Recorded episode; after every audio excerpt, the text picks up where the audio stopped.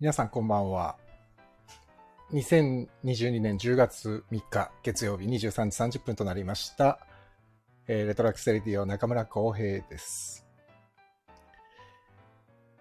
えー月曜日の夜ということで、皆さんお仕事大変ですか？今日は、えー映画を見てきまして、その話をちょっと、おいおい、できたらいいなと、思っています。その前にね、せっかくなんで、時事ネタを、お話ししようかなと思いますけども。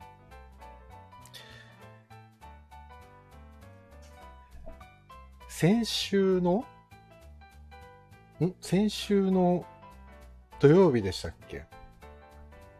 猪木さんが、アントニオ猪木さんが、お亡くなりになったと。ね。ニュースになりまして。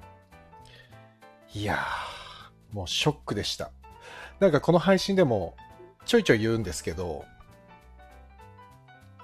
僕も一応、実はプロレスファンで、結構こう、あれいくつだっけな初めて多分行ったのが、中学生の時に、確か行ったんですよ。あの、プロレスを見に行ったんですよ。それ多分東京ドームだったかな東京ドームだったんですよ。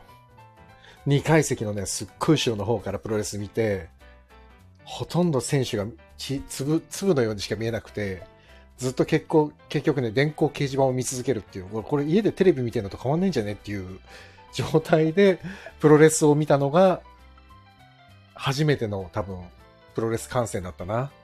あ、NK2 さんこんばんは。ありがとうございます。月曜日の夜に。すいません。遅い時間に。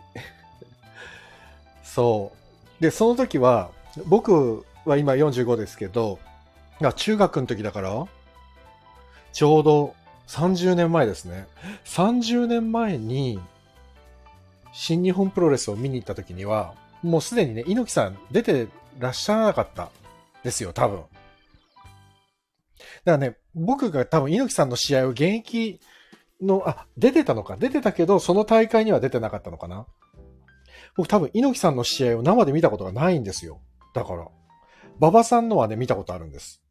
地元に来てくれた時に、馬場さんはね、本当に偶然、お話までできたんですよ。本当に偶然。前、これでも話したんですけど。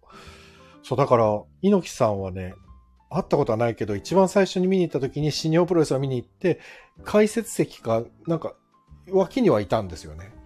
でももう、本当にマニアックな話なんですけど、その当時、僕が初めてプロレスを見に行った時、東京ドーム、今だとすごいってわかるんですけど、当時はね、なんだか初めてだったからわけがわからなくて、まあテレビではプロレスずっと見てたんですけど、藤波さん、藤波辰巳さんがドラゴンって呼ばれて、すげえ強いとかっていうのは分かった。長州力がいるとか。で、武藤敬司っていうめちゃくちゃ若いかっこいいレスラーがいるとかね。分かってたんですよ、当時。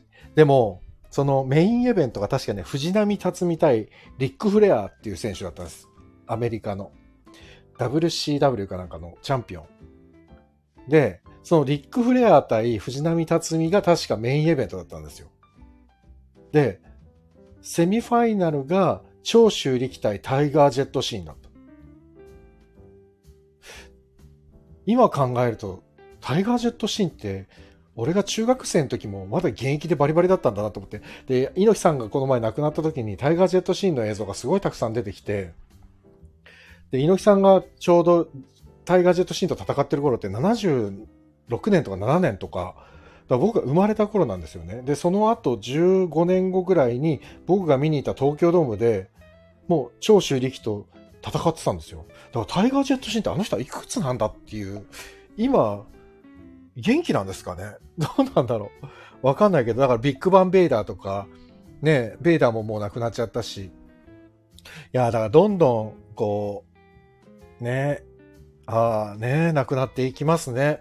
だから猪木、馬場さんはもうだいぶ早く亡くなっちゃったけど、猪木さんも亡くなって、ああ、こうやって歴史はどんどんこう、なんて言うんだろう、変わっていくんだと思って、なんかちょっと切ないというか、寂しいというか、ねでもまあそういう年になったんですね。なんか、いろいろ考えちゃう。なんかこのラジオやってるとね、すぐね、こういうね、ちょっとね、なんて言うんだろう。ああ、そういう年になったんだなって、こう、自分の話してるとすぐ思っちゃう。あ、小谷さんこんばんは。ありがとうございます。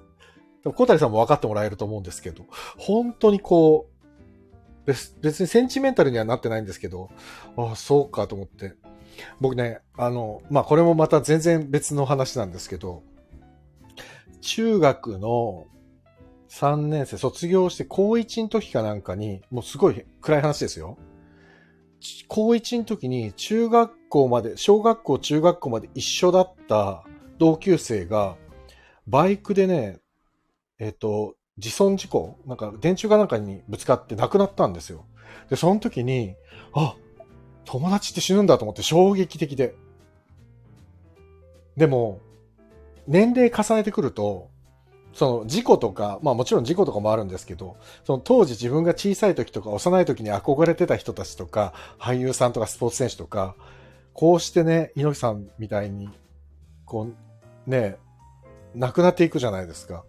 それ見てると、ああ、もう本当に人って亡くなって消えていくんだなと思って、まあ記憶には残るけど、やっぱり存在が消えていくってやっぱり寂しいですよね。って思います。本当に。うん。なかなかちょっと感慨深いというか、だから、その当時、その、中学校2年生で初めて友達と、あの、東京ドームにプロレスを見に行った時の記憶とか、こう、なんていうのかな、稲さん亡くなって、新日本プロレスの昔の映像とかバーって出てくると、あーってすごい思い出して、なんか当時の記憶とかすごい出てくるんだけど、あ、でもこういう、なんか人の死がきっかけで思い出されることが増えてきちゃって、ね。激しく同意。死がリアル。ね。こ、小谷さんね。本当に、多分同世代だから本当にそうですよね。そう。だからね、この配信でも前々回か前々前回ぐらいに、そう、生きるとか死ぬとかっていう話みたいなのちょろっとした時にも言ったんですけど、本当に死がリアルですよね。だから自分の体もどっか痛いと、あ、これやばいんじゃないかなとかって、急に不安になったりするし。でもこれさ、まあ45でそういうこと言ってると、50代、60代の先輩方から、お前まだ若いんだから何言ってんだよって言われるけど、でも実際問題として20代、30代の時とかに感じたことがなかった不安が、厄年を超えてから 出てくるようになっちゃって、あ、年を重ねるっていうのはこういうことなんだと思って、なんだか。普通に痩せにくいし、体。っていう、その、なんていうの、今までと体の作りが変化してってるのもすごいわかるし、ちょっと、ね、でもなんか、なんつうんだろう。この前の金曜日の配信の時に、あれ金曜日の配信？でしたっけ？の時にも言ったんですけど、あの時は、楽太郎さんじゃないや、円楽さんが亡くなって、で、あ、寂しいですね、みたいな話をしたじゃないですか。した翌日に猪木さんが亡くなって、なんかこういうニュースが続くと、やっぱりすごい、なんて言うんだろう、気持ちがこう、ふっと沈みますよね。どうしてもね。うん。まあでもしょうがないんだけどさ。いやだから、ね、なんかほら、人は二度死ぬとか言うじゃないですか。本当に亡くなった後は記憶からとかってなるけど、まあでも、ねえアントニオ猪木とかジャイアント馬場とか、まあ、プロレスに限って言えば、こうね、やっぱりレジェンドだから、まあ名前を忘れることはないだろうけど、こう世代が変わっていくと忘れられていくんだもんなと思うと、まあそれはそれでやっぱ寂しいですよね。うん。ね、だからちょっと日本全国こうスポーツの猪木さんのね、が亡くなって、こうちょっとぐーっと沈んでしまったところで、今日、すごい方ですね。今日ね。村上様が、56号これもすごいですね。だちょっと、なんていうのかな。いろんな気持ちをこう上げてくれるニュースですよね。村上様はね。本当に。すごくないですか？だって、55号打ってから20日間ですって、ホームラン出てなかったの。どんだけだよって思いますよね。これ、地獄ですよね。多分本人の中で。でも、これ、今日の最終試合の最終打席で56号でしょだから、どんだけ持ってんだよと思って。ちょっとびっくり。いや、だからやっぱり、なんだろう。あれはオープンハウスが悪い気がするな。56号打ったら1億円の家プレゼントとか、55号打った時に言ったでしょで、今日、三冠も取ったから3億円の家に買えますみたいなこと言ってたけど、本当にあ、オープンハウスって言っちゃったの、言っちゃったけど、まあいいや。本当ああいうプレッシャーの書き方すごい嫌ですよね。もうほんとすごいプレッシャー、なんかまあ別に家の話だけじゃないけど、いろんなプレッシャーがのしかかってただろうけど、そういう時は余計なプレッシャーかけないでほしいですよね。ほんと。でもすごいな、それにやっぱり打ち勝てるっていうのがアスリートですよね。なんて言うんでしたっけ？こういうさ、あ、ちょっと意味違うのか。あ、プロのアスリートとかが、なんか、ハマっていっちゃう。こう、ドツボにはまっていくみたいなのってなんか言いますよね。精神状態、メンタルの、なんて言うんだっけ？忘れちゃった。なんとかになる。なんとかになるって言うんですよね。全然、なんとかになるってもうヒントも何もないっていうね。なんだっけ？スポーツ選手のこう、はま、はまっていく感じ。ええー、忘れちゃった。ゾーン。あ、違う。ゾーンじゃなくて、あー、なんだっけなゾーンは俺集中する方でしょ？じゃなくて、なんかこう、スランプに陥っていく状態の精神状態。なんとかに、ゴーン。あ、早川さんいた。ゴーンっていう。ゴーンは違うでしょ。今、完全に小谷さんのゾーンに引っ張られてるじゃないですか。あ、なんだっけな？忘れちゃったな。そうなんかね、この前のオールドルーキーのドラマの中でもセリフでも出てきてて、あ、そんな風に言うんだと思ったんだけど、きっとね、村上さんもその状態だった。何の状態かも言葉が出てこないから説明のしようがないんですけど。でも、本当に立派だなと思うのは、やっぱそれを最後に決めるっていうのもすごいし、何よりも22歳っていうのがちょっとびっくりしちゃって。で、3年前の村上選手の映像を見たんです。そう、2019年。で、初ホームランかなんか打ってる時の村上様の映像を見たんですけど、めっちゃ細いんですよ。で、この細い選手が今すっげえ体格いいじゃないですか。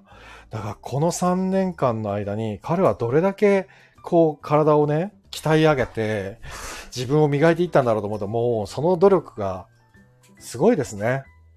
本当に。やっぱり、やるって決めたらやることができる人がやっぱ強い人なんだな、と思いますね。やっぱね。うんうん。早川さんのゴーンっていうのだけがこう、コメントとして三千と今輝いてますね。ゴーン。そう。いや、でもだからね、ちょっと、うん、まあ、ある意味、すごい良かったな。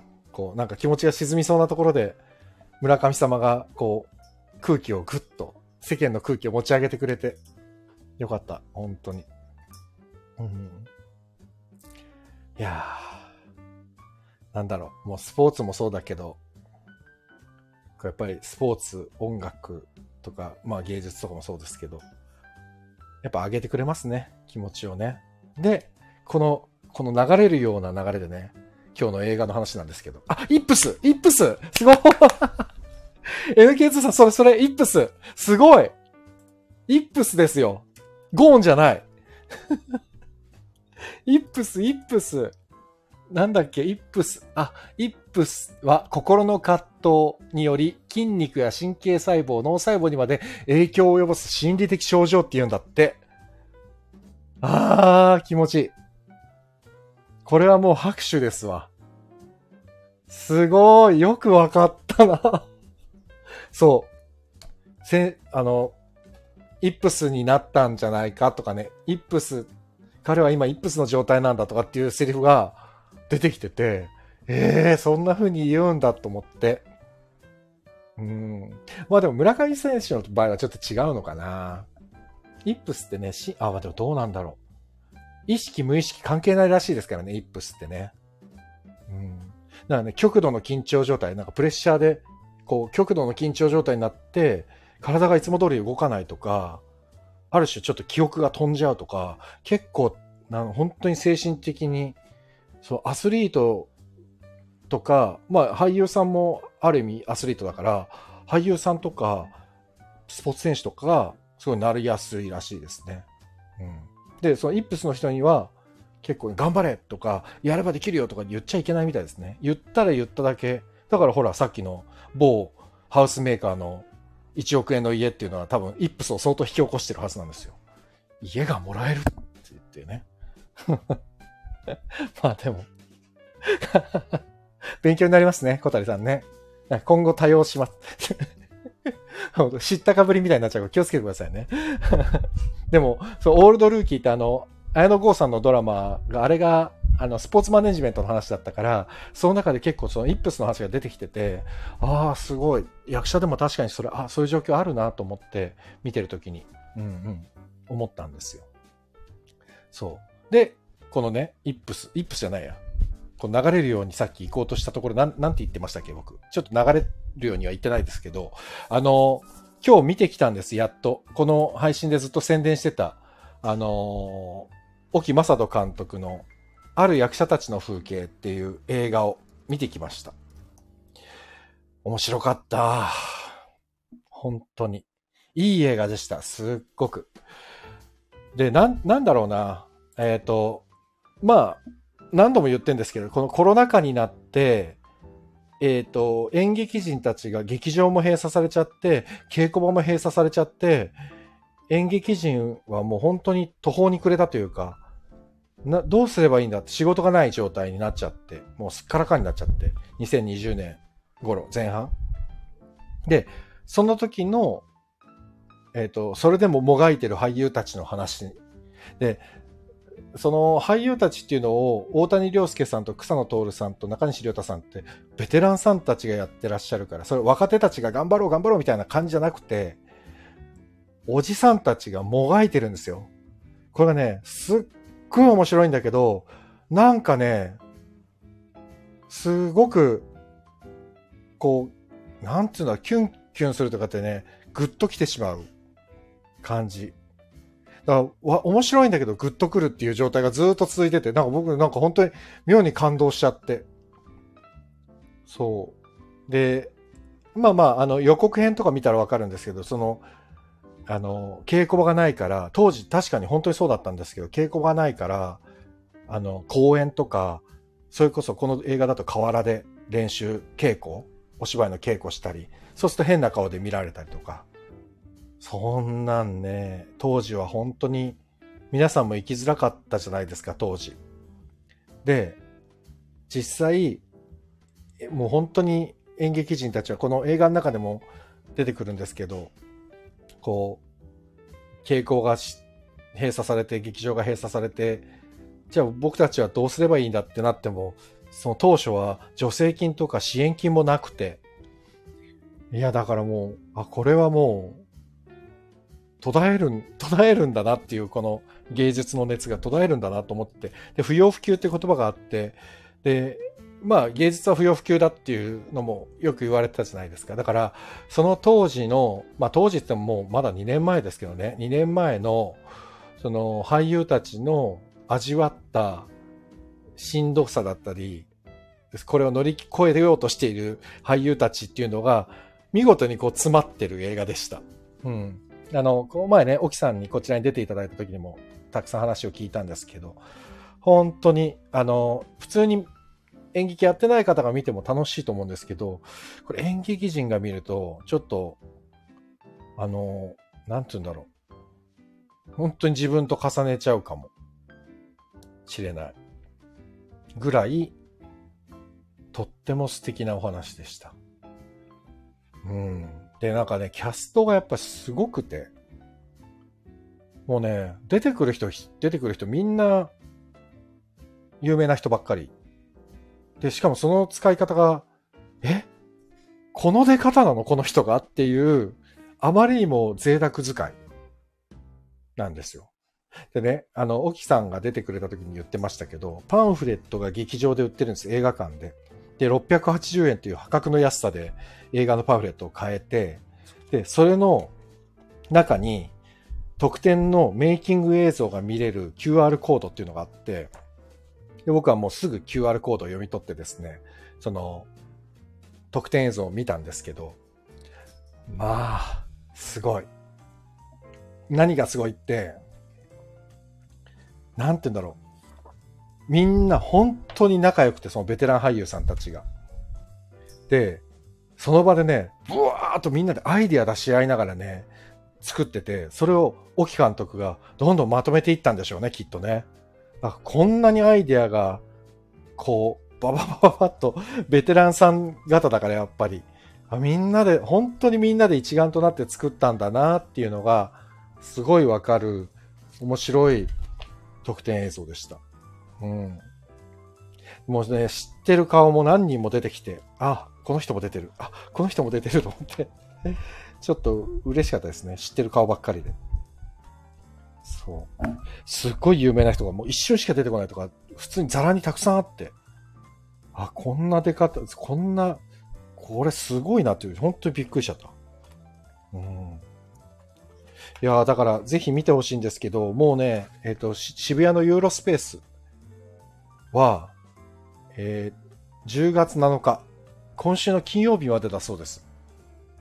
だから、で、まあこの後、もうちょっとミニシアター上演が続くみたいなんですけど、あとは前も言った、えっ、と、イオンシネマで何箇所かやってるみたいなので、そちらでもぜひ見てほしいです。なんか、コロナ禍で役者たちがどんな風に思ってたかとかっていうのはまあ全然どうでもよくて、あもちろん映画ではそれをテーマとして話してるんですけど、普通に楽しい。普通に楽しい映画です。うん。で、大谷亮介さん、主演の大谷亮介さんがやっぱり本当に素敵。うん。なんか、ああ、だから、なんつうのかな。やろうと思って動くか動かないかっていうのは、ああ、きっとやっぱりもう、なんてそこで自分がこれを本当に仕事にしようとしてるのかしようとしていないのかとか、そういうのが試されているのがコロナの状況だったのかもしれないですね。で僕の場合はね、あの、本当にお芝居すっからかになっちゃったんで、このスタンド FM を始めて、で、まあ未だに続いてるんで、まあそれはそれかなっていう。あれ？僕が始めたのが、え、何年だ？何、何、いつだっけな？最初に始めたのが、ちょうどこの映画を撮る前だから、えー、ちょっと待って、えーと、一番最初の頃っていつだったんだろう？あ、に、2021年の1月だから、あ、1年半前。え、1年半前。あ、もう1年半も経つんだ。でもその2021年、結構きつくて、本当に仕事なくて。そう。でもその時に、やっぱりこの映画見て思ったのは、みんな一緒だったんだなと思って。あの、ベテランだろうが、新人だろうが関係なく。うん。でも、前もね、うちの、その、劇団やってた時の劇作家とも話したんですけど、演劇とか映画とか歌とか、まあ、芸術と呼ばれるものは、まあ、何があってもなくならないよね。で、そういう、まあ、うん、いいセリフが、楊貴美子さんが言うセリフですごくいい、まあネタバレになっちゃうからまあ言えないんですけど、いいセリフがあって、それ聞いた時も、ああ、あの、その作家と話してて、まあ、芸術ってどうしてもほら、不要不急だって言われて、後ろに回されるじゃないですか。でも、戦争の時も芸術ってやっぱり後ろに回されたんですよね。戦争中に、そんなコメディ、喜劇なんてやるなって、ほら、三谷さんの笑いの大学もそうだし、演劇とか映画とかって、どんどんどんどん後回しにされて、こんなもん今やってる場合じゃねえだろって言われたけど、でも絶対なくならないですよね。戦争が終わったらちゃんと娯楽っていうのは映画とか演劇はちゃんと世の中に戻ってきて、で、常にずっと、だからプロレスもそうですよね。猪木さんのやつもそうだし、スポーツもそう。だからやっぱり、人間って、この、笑ったり泣いたりっていう、この文化的な営みというのを、がないとやっぱり生きていけないですよね。うん。本当に痛感します。うん。だから、その、ね、スポーツ見てても、なんか、その、やっぱりほら、経済を回すとかって話になると、どうしても別に、経済と正直あまり関わり合いがないから、でも、やっぱりね、オリンピックとか見てても、オリンピックみんな反対反対ってなってても、競技が始まって選手たちが頑張ってる姿を見ると、やっぱりね、震えや、震え、奮い立つしね、心が。うん。だからやっぱこういうのって人からもらうものってなんかすごい大事なんだなと思って、エネルギーというか。うん。だから今日映画見ててすごいそれを感じて、なんかおじ、おじさん、もう、正直おじいちゃん？おじいちゃんたちが、こう、おじさん、おじいちゃん、おじいちゃん、僕の年から言うと、先輩方になる。先輩方が、こう、がむしゃらにやってる姿ってのはやっぱ感動するし、人がなんか夢中でやってることってやっぱり見てると感動するな、と思いました。あ、小谷さん、そうですね。文化大切ですよね。うん。本当に今日映画見てても思ったし、えー、猪木さんが亡くなっても、村上様がホームラン打っても、人っていうのはわーって持ち上がるったり沈んだりするじゃないですか。だからやっぱり一人じゃ生きていけないんだなっていうのもすごい痛感するし、ね、人からの作用で人間生きてんだなっていうのをもう本当に実感する日々ですね。うんうん。なんだか、そんな気がしました。で、あの、コロナ禍の時に、まあ映画の中でもちょっと語られるところで、人と会わないから、緊急事態宣言の時とか人と会えなかったじゃないですか。で、リモートとかで顔を合わせたりはできてたけど、でもやっぱりリモートとリアルに会うのとでは全く違うじゃないですか。で、今日、あの、今日はね、狂言師の旧世野村万蔵先生と一緒に映画見に行ったんですけど、万蔵先生ともコロナ期間は会えてなくて、もともと、こう、なんていうかな、飲み友、友達って言っていいのかわかんない。の飲み先輩。の飲み先生。なんだ、なんだ飲み先生って。飲み友達。友達ってなんか言いにくい。飲み仲間。仲間っていうのもちょっと言いにくいな。飲み先生だな、やっぱり。万蔵先生とはよく一緒にお酒を飲んでいる仲だったんですけど、全然コロナ禍で会えなくて、で、やっぱりこの前久しぶりに会って、今日もまたお会いできて、やっぱり会うとね、いいですね。人と会うってすごい大事だなと思って。で、今もやっぱり、僕なんかはほら、あの、今、仕事が大変緩い状態。来年がとんでもなく忙しくなっちゃいそうなんですけど、今年すごく緩くて、今、会わなきゃ会わないで、家族以外と誰も会わない日なんて結構ザラにあるんですけど、そういう時ってまあ家で一人でパソコンに向かってこう仕事したりするんですね。そうすると、その仕事してる時は夢中だからいいんだけど、ふとね、我に返るとね、わあ、今日誰とも喋ってない。と思ったらもうなんか、わーっと不安になっちゃったりするわけ。で、俺自分これ大丈夫なんだろうかとかって思って、無理やり近所の川に散歩に行くみたいな、そういうのが結構繰り返されてて。で、知らない人でもいいから、人の姿見たり、人が喋ってる声聞くだけでも人間的元気になる。あ、だから、これコロナがなかったらこんな、何根本的なところに気づかなかったかもと思って。うん。まあ、コロナは本当に大迷惑だし、もう大嫌いですけど、なんか、人間の本質的な部分っていうか、根っこの部分っていうか、それをなんか、再認識、再認識させられてる3年間だなっていう気がします。ね。なんか、うん。まあ、一生懸命生きるとかもそうだし、そうなんだけど、やりたいことは今のうちにちゃんとやりたい時にやっとかなきゃいけないとかってそういう前向きなエネルギーもそうなんだけど、単純に人と会って話すとか、当たり前じゃないですか、そんなの。当たり前なんだけど、コロナの時にできなかったっていうのを経験したから、あ、これ人と目合わせて喋るってこんなに大事なんだなっていうのを痛感したから、だから、ほら、今さ、コロナ禍になって、なんだ、リモートでも仕事ができるじゃないかって世の中風潮になって、リモート会議とかもやっぱり未だに結構多いみたいですね。で、別にそれはそれで構わないんだけど、でもやっぱりリモートで会議するのと、目の前に人と、人と、あの、顔つき合わせて、そのブレストやるのだと、出てくる意見全然違うっていうのを僕はちょっと最近実感して、だからできるだけ、その、いろんな対策をちゃんと講じつつも、会える時は会うっていう風にするのが本当なんだな。人間としてはそれが営みとしてはいいんだなっていうのを再認識しております。で、今日の映画見ても改めてそれ感じました。うん。大事だなと思いました。だからやっぱりね、会える時は会いたいですね。うん。このラジオも声だけだから、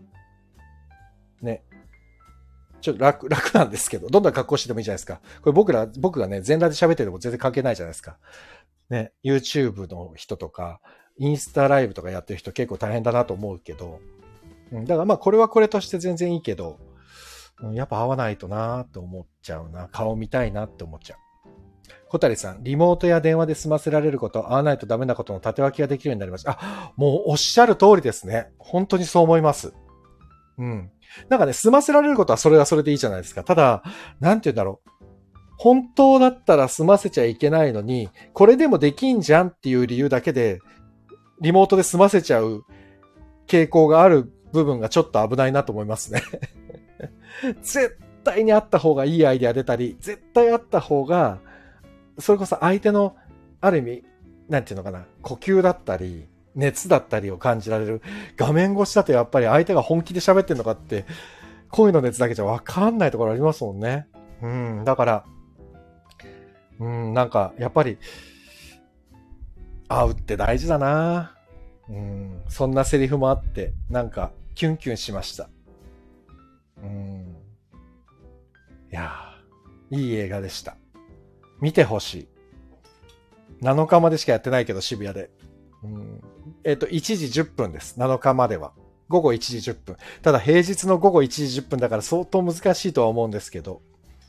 うん、で、今日はね、新しく映画監督だったり俳優さんとも出会えたので、で、草野徹さんともお話ができたんですよ。その主演の一人の。とっても嬉しかったです。やっぱこういう出会い、出会って輪が広がっていくってすごい大事だなと思っています。で、来年もさっき言ったんですけど、今、もう再来年、ん？再来年、2024年の春ぐらいまでの仕事が、何なんですかねこれ本当。同じタイミングで同じ時期にぐっと詰まっちゃうから、もうちょっと分散させたいんだけど、うん、4、5本かな？また皆さんにお知らせできるのがありそうなので、順番に。ただ、本当に来年以降の話なんで、もうちょっとお知らせまでは先になるんですけど、久しぶりに自分が演出する芝居も作れそうなので、来年は。ぜひご期待ください。なんか、キリがいいな。そして、いい感じでちょうど30分ぐらいだな。だから、今日はこのぐらいにして終わろうと思います。いいですね。このぐらいの時間も。はい。うん。なんか、良かったです。映画見て。うん。沖監督の、その、人の良さとか、大谷さんの人の良さとかっていうのもすごい見えて。うん。あと、何よりも、この演劇に対する皆さんの愛。演劇、演、で、これはね、多分演劇に限らずなんですよ。自分の仕事だったり、仲間だったり、友達だったりを愛する。だからこの前の、結局は愛だろ？愛っていう回と一緒の結末になっちゃうんですけど、やっぱ愛なんだな、と思いました。何にせよ。これ愛っていうのは単純に、あの、あの、なんていうのかな。ラブ、ラブ、まあラブだけど、この男女の好き嫌いとかじゃなく、人を思う愛。これだなって思いましたよ。真面目な話ね。うん、人を思う愛って、うん、だからそれはもう先輩だろうが後輩だろうが、男子、あ男性だろうが女性だろうがもう、何も関係なく、相手を大事に覚えるかどうかみたいな、うん、そういうのも今日の映画見ててすごい思っちゃった。だから、なんだか心がまた豊かになる一日でした。というわけで、今日はこの辺でお別れしたいと思います。また、週末か、まあ、水曜か金曜にまたお会いできたらと思いますので、すいません。最後までお付き合いいただきましてありがとうございました。えー、日をまたぎましたので、本日火曜日、まだ週の頭ですけども、皆さん、一週間頑張りましょう。というわけで、あ、そうだ。すごい寒くなるみたいですから、関東地方特に。皆さん、お体気をつけて。では、またお会いしましょう。おやすみなさい。ありがとうございました。